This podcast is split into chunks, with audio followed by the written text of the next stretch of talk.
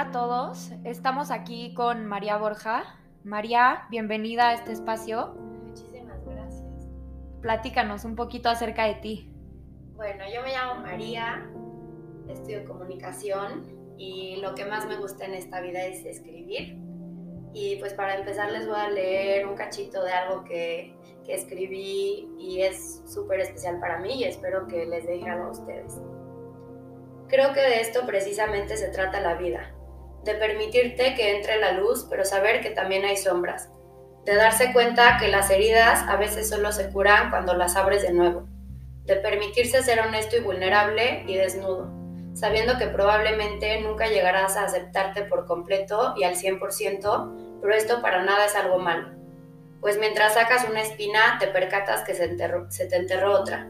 Y mientras existen heridas y cicatrices que se curan y luego vuelven a abrirse, significa que estamos vivos, que sobrevivimos, que somos seres en constante cambio en donde siempre quedará un lugar para imperfecciones que paradójicamente nos convierte en perfectos humanos y al mismo tiempo con un enorme miedo de realmente ser vistos y juzgados, un enorme miedo a vernos y juzgarnos a nosotros mismos.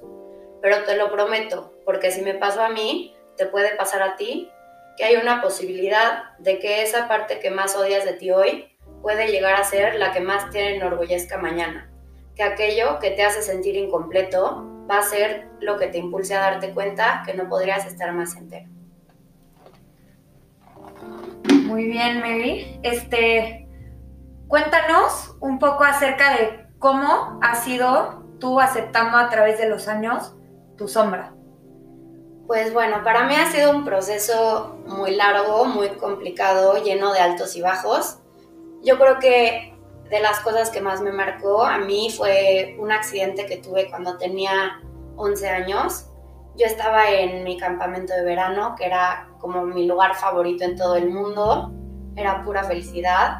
Y pues estaba practicando para el show del final del verano, en el que yo iba a hacer una pirámide en esquís y en, esta práctica, este, bueno, pues ya, ya había pasado todo el proceso de subirme, este, yo ya estaba como esperando que me pasaran la cuerda, que es como la parte final del acto, y la niña que está abajo de mí me pasa la cuerda un poco muy abajo, y yo intento de alcanzarla y en este intento me voy para adelante. Y pues a partir de ahí yo de lo que me acuerdo es ver blanco, ver agua, ver rojo y de la nada salgo y escucho gritos espantosos de la gente que estaba alrededor. Un dolor espantoso del cual no puedo describir, pero pues sí de las cosas más horribles que he sentido. Y me doy cuenta que pierdo mi mano izquierda. Fue un suceso súper traumático para mí y para mi familia, las personas que me rodeaban,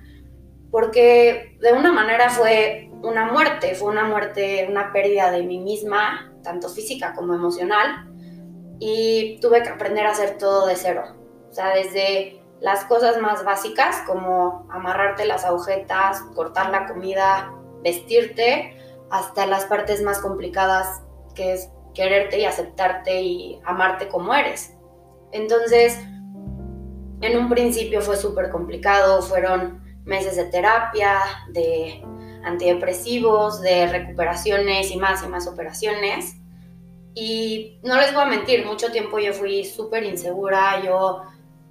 no, o sea, estaba viva, pero como que a medias, ¿no? Y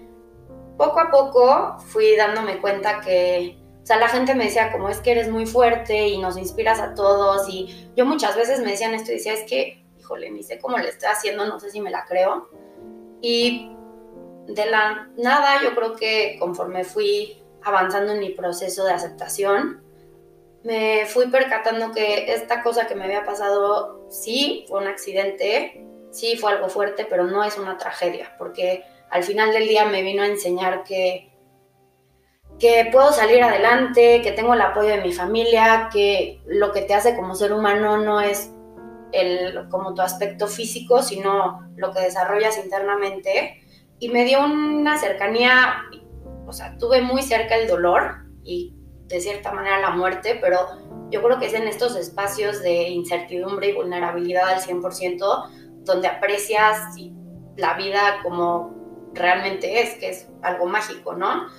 Entonces empecé a escribir, que yo creo que fue una de las partes más que tomó un, un rol súper importante en mi vida.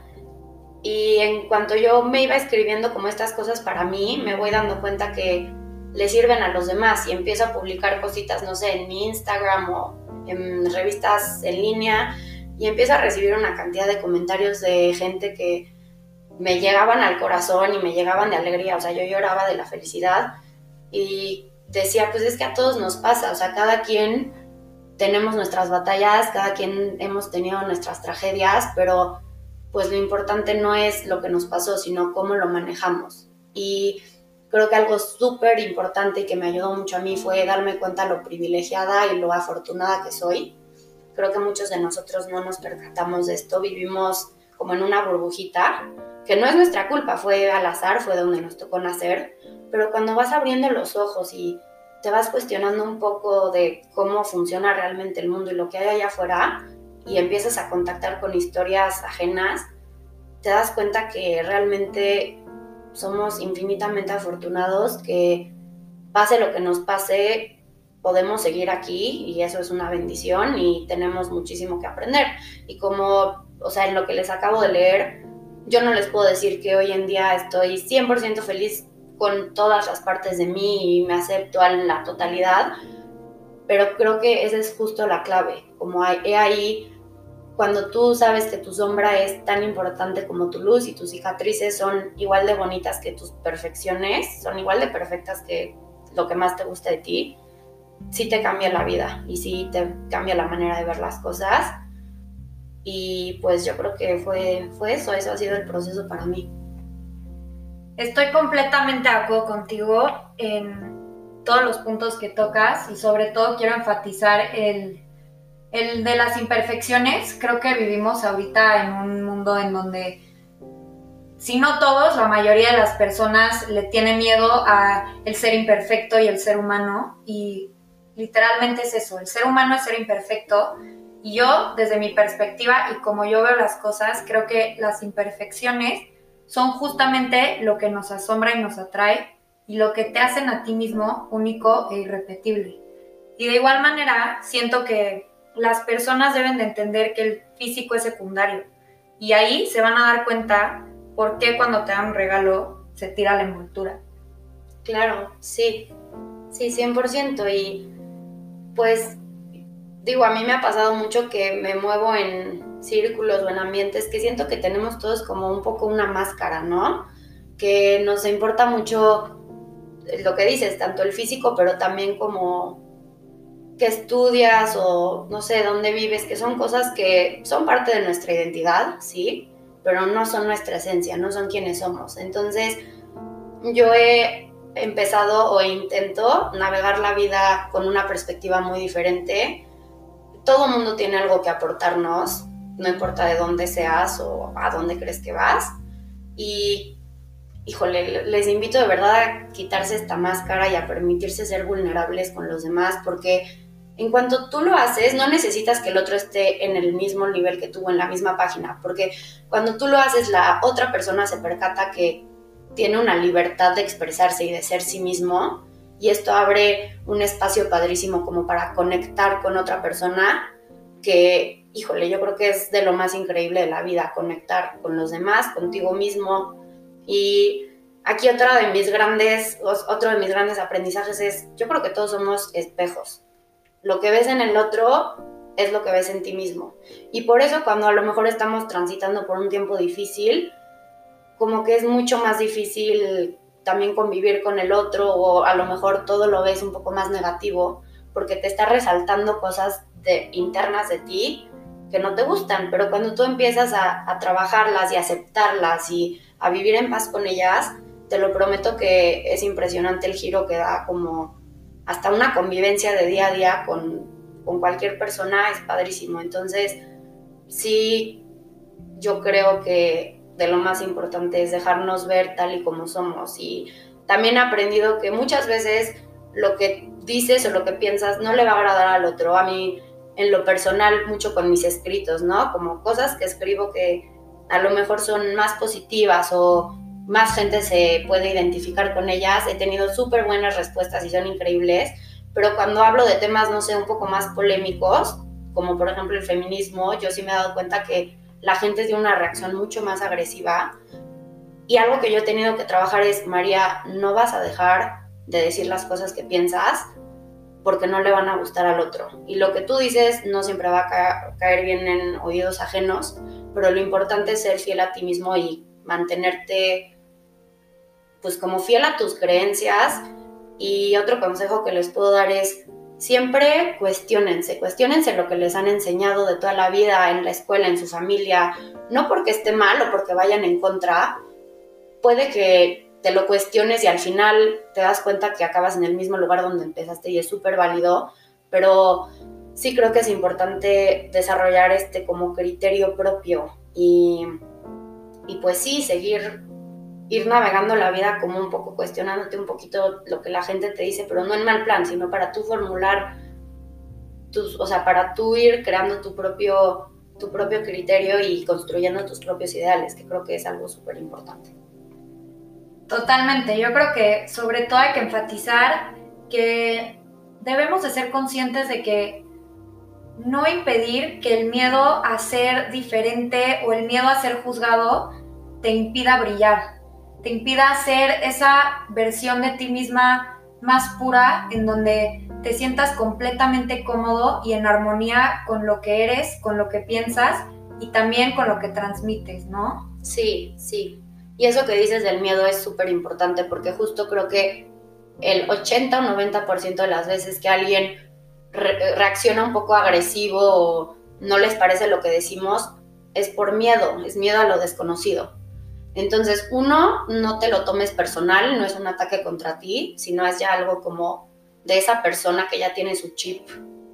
Desde que nació probablemente le enseñaron a pensar así. Entonces,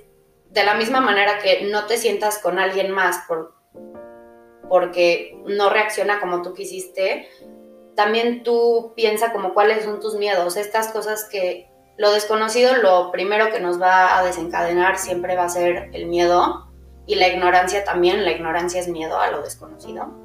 Entonces, como irte adentrando un poquito en esta parte de investigar, escuchar, ver las cosas desde, desde otro punto de vista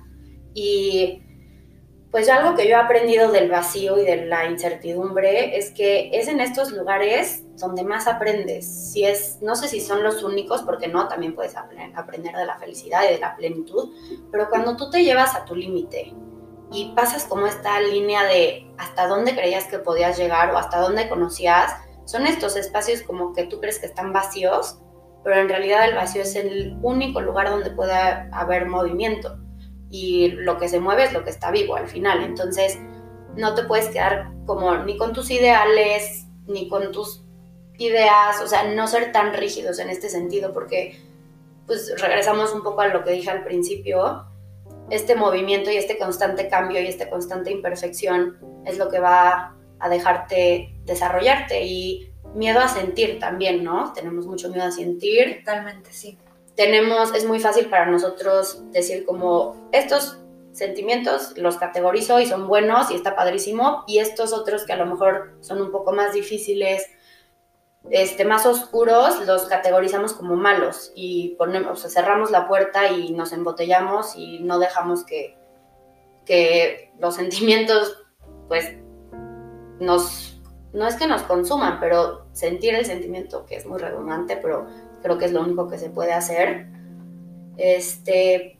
hay etapas altas, hay etapas bajas. Yo justo ahorita estoy en, un súper punto de mi vida, pero digo, hace creo que un mes igual pasé por una época súper complicada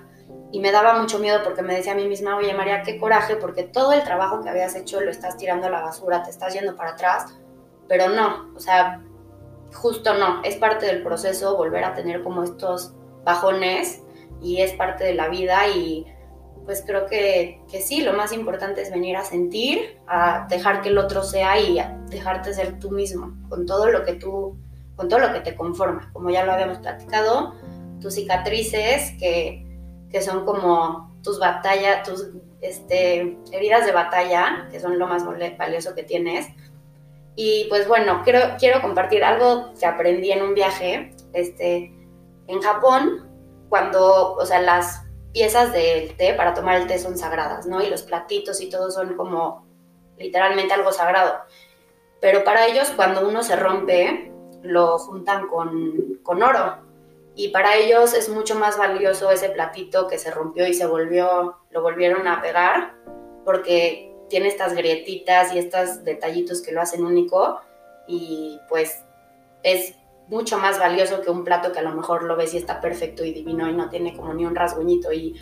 yo lo tomo como una metáfora para la vida, tanto como para nuestra parte corporal como nuestra parte emocional, pues que, que lo imperfecto nos hace hermosos y que todos somos un platito y que a lo mejor nos vamos a romper, no solo una, sino varias veces, pero siempre va a haber este oro que cuando lo juntemos de nuevo va a brillar y lo va a dejar siendo todavía una pieza mucho más especial y valiosa de lo que era en un principio. Muchísimas gracias María, gracias por compartirnos tu historia. Yo creo que incluyéndome a mí y a todos los que la vayan a escuchar, nos llevamos algo muy valioso, sobre todo lecciones de una persona tan especial como lo eres tú. Y quiero cerrar diciéndoles a todos que sí, que la vida no es una constante, que siempre tendrá sus altos y sus bajos, pero sobre todo está llena de sorpresas. Y tal vez en un momento estás en el mejor momento y hay que saberlo aprovechar. De igual manera como también aceptar esa sombra que hay que hay en ti. Esta, para que haya luz, tiene que haber sombras. Entonces, es aceptar esa dualidad que existe dentro de ti y hacerla única, porque todos y cada uno de nosotros somos únicos e irrepetibles. Entonces es saber trabajar esa esencia con la que naciste y maximizarla a la potencia más grande que se pueda. Muchas gracias, Miri, de verdad